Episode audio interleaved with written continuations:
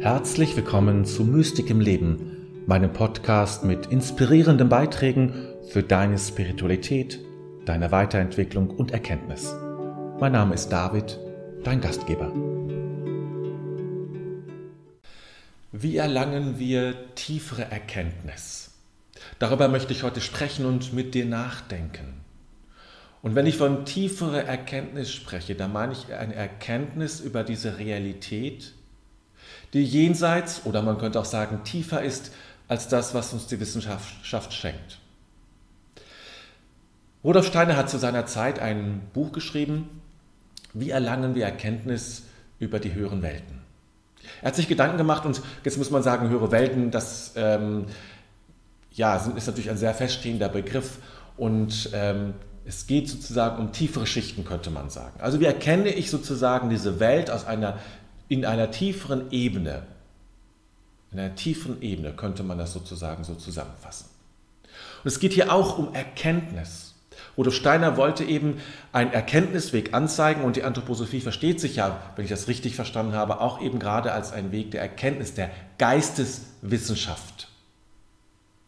Also der Wissenschaft über das Geistige. Erkenntnis ist ein ganz wichtiger Aspekt, auch im spirituellen Leben. Und ähm, ich weiß, in meinem Noviziatsunterricht da äh, wurde davon berichtet, und das hat mich immer fasziniert, dass die Gründung des ersten Benediktinerklosters auf dem Monte Cassino in Italien zeitgleich stattfand mit der Schließung der letzten platonischen Akademie, auch wenn Platon schon lange tot war, der letzten platonischen Akademie und dass man deshalb gesagt hat, diese Akademie, das erste Benediktinerkloster ist sozusagen eine Fortsetzung im christlichen Kontext dieser Akademie. Und eine Akademie ist nun mal der Erkenntnis gewidmet, einer tiefen Erkenntnis eines Nachdenkens, eines vielleicht sogar Nachspürens bestimmter Dinge. Ähm, heute ist, ist, Akademie für uns etwas sehr Wissenschaftliches im klassischen Sinne, akademisches eben, Akademie. Aber damals war das ja vor allem sehr philosophisch geprägt und das Nachdenken über diese Welt und wie wir diese Welt erfahren. Das Kloster war plötzlich eine Akademie. Und ich habe es nie ganz verstanden, was damit eigentlich gemeint war, weil für mich eine Akademie natürlich immer etwas war, was äh, ja, wo Leute zusammensitzen, Vorträge hören und ähm, philosophische Themen behandeln. Heute ist mir das bewusst, was damit im Kern gemeint, sei, gemeint gewesen sein kann und vielleicht auch heute noch ist. Es geht immer um Erkenntnis. Und lange Zeit war unser Weg der Erkenntnis ganz anders, als wir es heute erfahren. Erst durch die Aufklärung und im Folge dieser Aufklärung die weiteren Prozesse der Verwissenschaftlichung erleben wir Erkenntnisse immer als etwas ja, Wissenschaftliches, als etwas Zählbares, Abzählbares, im klassischen Sinne Beweisbares und damit auch Nachvollziehbares, von jedem Nachmachbaren. So ist Wissenschaft gedacht. Erkenntnis ist erst dann wirkliche Erkenntnis, Wissen, aber Erkenntnis geht noch weiter als, als Wissen, wenn es von jedem auch nachvollzogen werden kann. Wenn ich jedes Experiment, egal wo ich bin auf der Welt und egal wer es ist, nachmachen kann, wenn es sozusagen objektiv ist, wenn es mit der eigenen Person überhaupt nichts zu tun hat. Wenn ich es in Begrifflichkeiten fassen kann, wenn ich es ähm, beschreiben kann, vielleicht durch Formeln sogar beschreiben kann und äh, damit in, in ein Sprachsystem gebe, das allen zugänglich ist und für alle bekannt ist. Das ist ja normiert. Das ist dann Erkenntnis. Und wir spüren heute, das reicht nicht mehr. Diese Form der Erkenntnis ist schön zu wissen. Es ist so, wenn ich in die Bibel schaue und lese die ganzen Kommentare von, von ähm, Bibelwissenschaftlern. Das ist nett und auch interessant. Aber es hilft dir nicht, die Bibel zu eröffnen. Es ist so, als wenn dir jemand sagt, äh, eine, Ikone erklärt und sagt, ah, da ist Folgendes drin, das sind diese Symbole, die heißen so, das ist die Farbe, das sind folgende Pigmente sind benutzt worden, das ist die Geschichte der Ikone. Dann weiß ich sehr viel. Habe vielleicht sogar Erkenntnis gewonnen über die Ikone, über das Wesen der Ikone auf dieser Ebene. Aber ich habe doch nichts verstanden.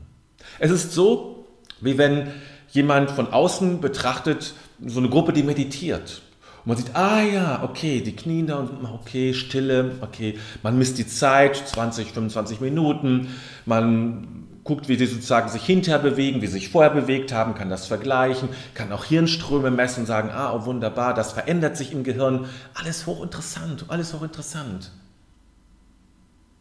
Aber man hat doch nichts verstanden.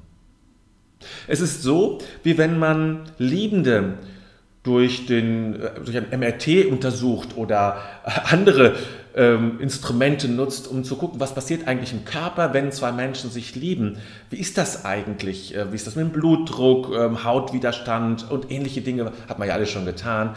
Das alles zu ermessen, ähm, Gehirnströme, was es alles gibt. Die Wissenschaft ist ja sehr reich an solchen Methoden. Alles hilfreich und wichtig zu wissen. Sehr interessant, sehr interessant.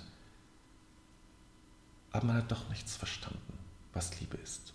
Es ist so, wie wenn ich ein ein Musikstück oder eine Oper genau zerlege, musikwissenschaftlich exakt, und ich die äh, äh, bestimmte Dinge ermesse und Takte genau weiß und ähm, dann auch sprachlich dann nochmal reingehe, ähm, ja, und ähm, all diese Dinge tue, die man mit, mit Tönen und machen kann und habe hinter einen, einen, einen, einen ganzen Wulst an Informationen und Daten, die ich zusammenkriege und daraus Schlüsse ziehe und sage, jetzt habe ich diese Sonate verstanden, jetzt habe ich diese Oper genau auseinandergelegt und jetzt ist es klar, was es ist. Wunderbar, jetzt haben wir es geklärt.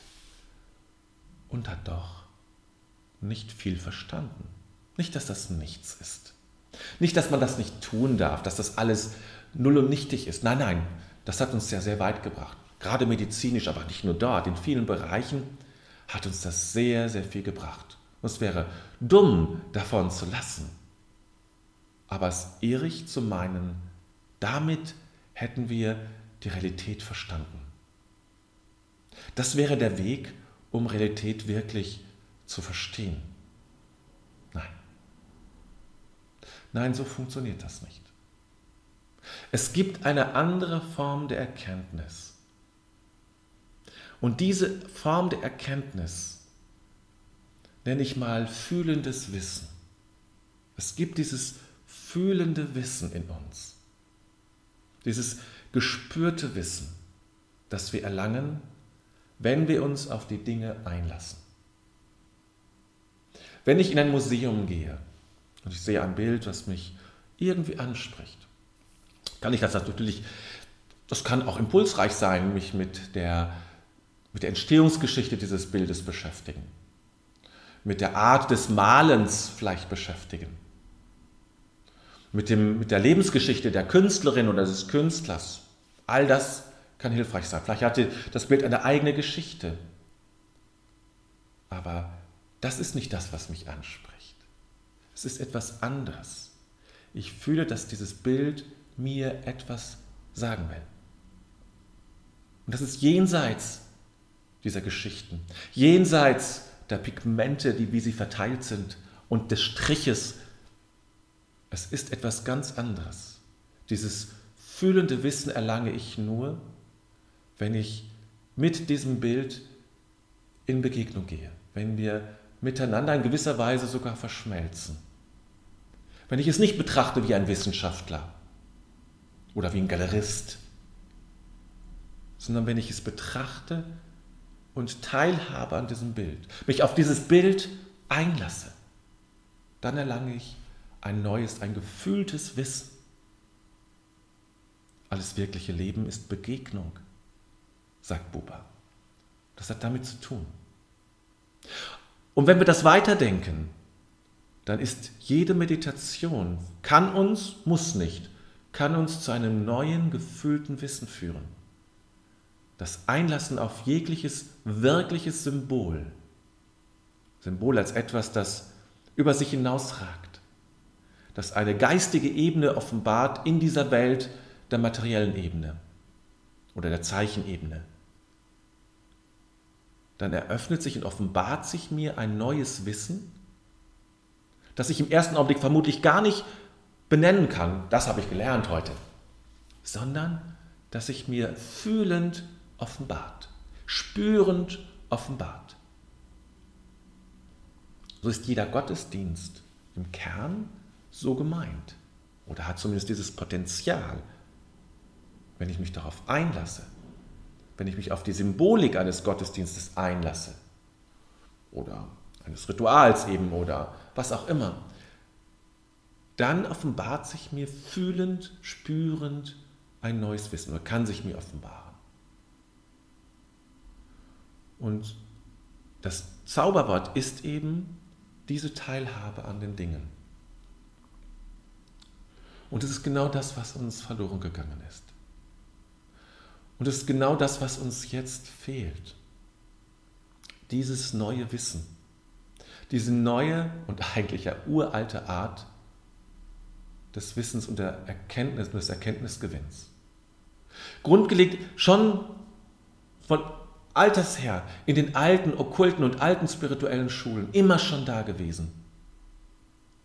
Die immer schon wussten, es gibt ein Wissen, das ich mir nicht durch Mathematikbücher, Geschichtsbücher oder welche Bücher auch immer in diesem klassischen Feld der Akademie, des akademischen Wissens mir offenbart und zeigt.